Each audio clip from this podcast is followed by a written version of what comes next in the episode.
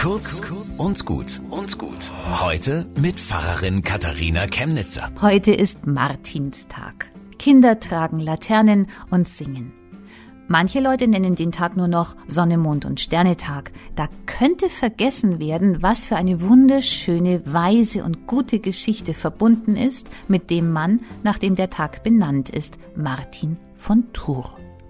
Er war schon als Junge in den Dienst des römischen Kaisers gekommen, war Soldat, Offizier und von allen geschätzt, weil er nicht grausam war wie andere Soldaten.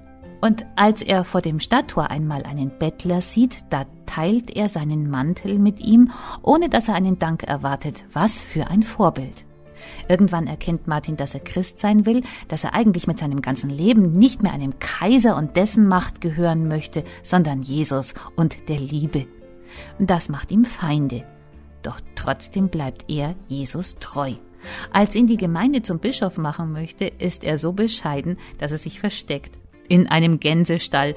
Bloß hat ihn das schnatternde Federvieh verraten und er wurde zum Bischof von Tours. Dass Menschen wie Licht sind in dunkler Nacht. Das feiern wir am Martinstag. Bis zum nächsten Mal.